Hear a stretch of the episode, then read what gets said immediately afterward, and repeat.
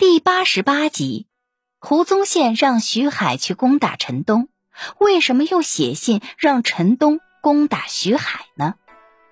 胡宗宪在管教儿子的事情上表现不好，但他在扫灭贼寇方面还是立有大功的。当时在胡宗宪为官的江浙一带，倭寇很多，他们以日本浪人为主要组成部分，首领却是明朝沿海的强盗。胡宗宪到江浙后，很快就消灭了当时最大的倭寇首领汪直。接下来的目标就是其他的几个重要首领，包括徐海、陈东和麻叶等人。这些人互相依存，配合行动，一下子很难消灭。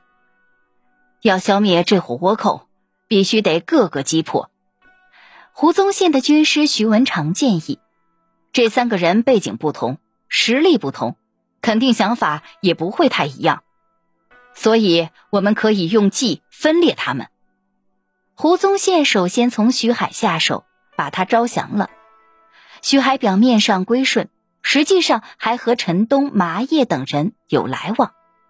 胡宗宪也不着急，找了个机会，把徐海最喜爱的弟弟扣押当人质，再告诉徐海：“你现在已经是朝廷的人了。”对于倭寇，你最熟悉。我现在派你去剿灭麻叶这群倭寇，你要好好表现。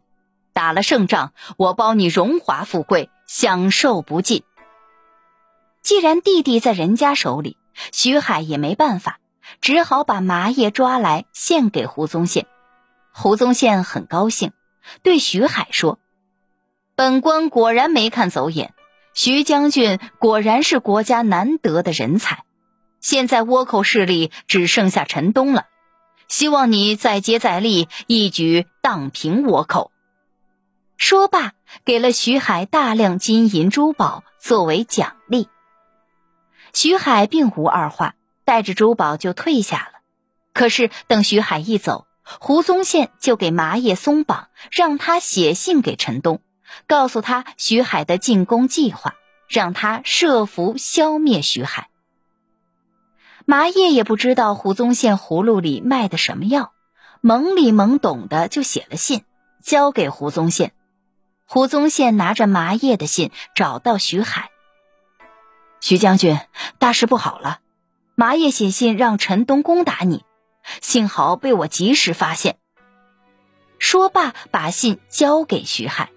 一看麻叶的信，徐海顿时火冒三丈，连夜出击，把陈东也抓来献给胡宗宪。盘踞江浙多年的倭寇终于遭到了致命打击。此后，胡宗宪利用徐海和陈东的矛盾，借陈东部下的手杀了徐海，围剿了最后一小股陈东残部，倭寇之患得到了根治。